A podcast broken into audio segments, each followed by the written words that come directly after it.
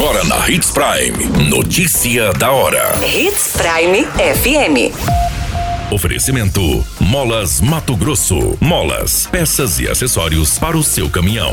Notícia da hora.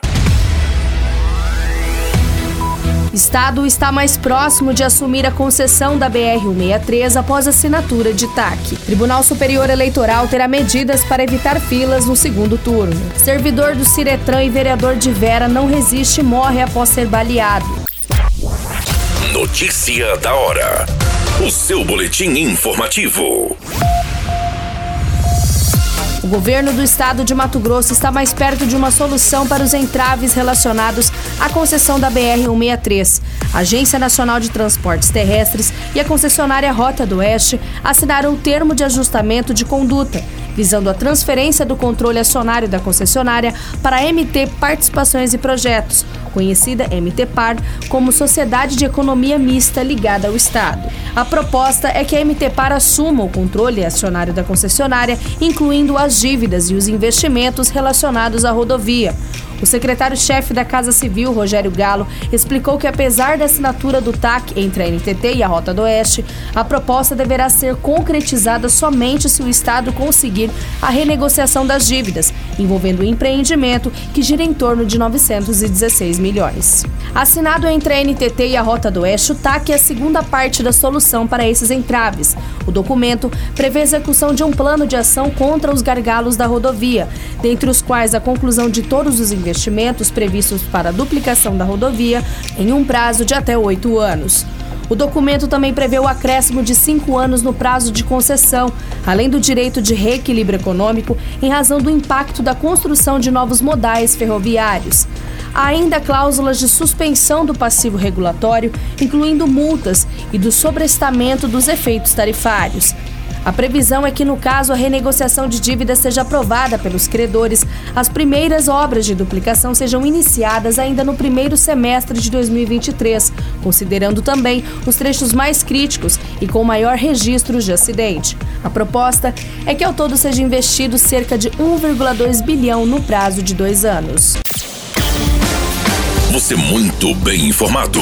Notícia da hora na Hits Prime FM. O presidente do Tribunal Superior Eleitoral, ministro Alexandre de Moraes, informou em Brasília que a instituição está tomando as medidas necessárias para evitar que os eleitores enfrentem filas no segundo turno das eleições. No primeiro turno, eleitores de diversas sessões eleitorais em todo o país reclamaram de imensas filas para votar. As filas também foram observadas pela missão de organização dos Estados Americanos, que acompanha a votação no Brasil.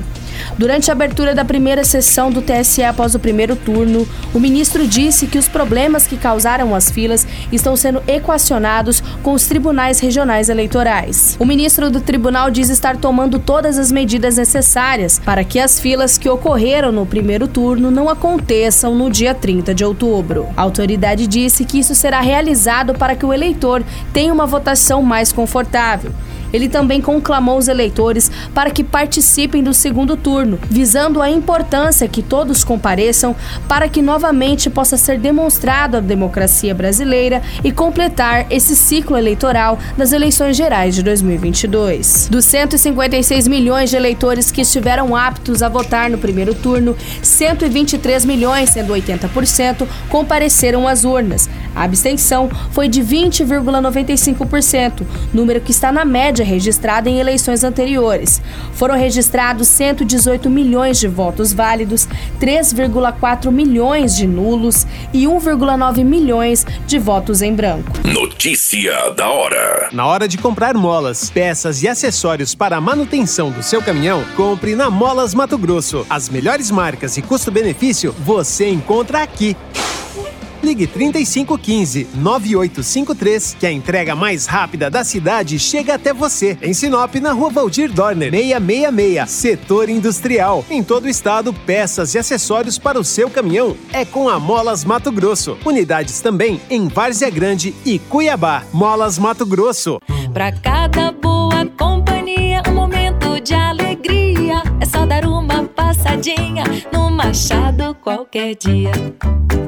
Machado Supermercados. Em cada pequeno momento.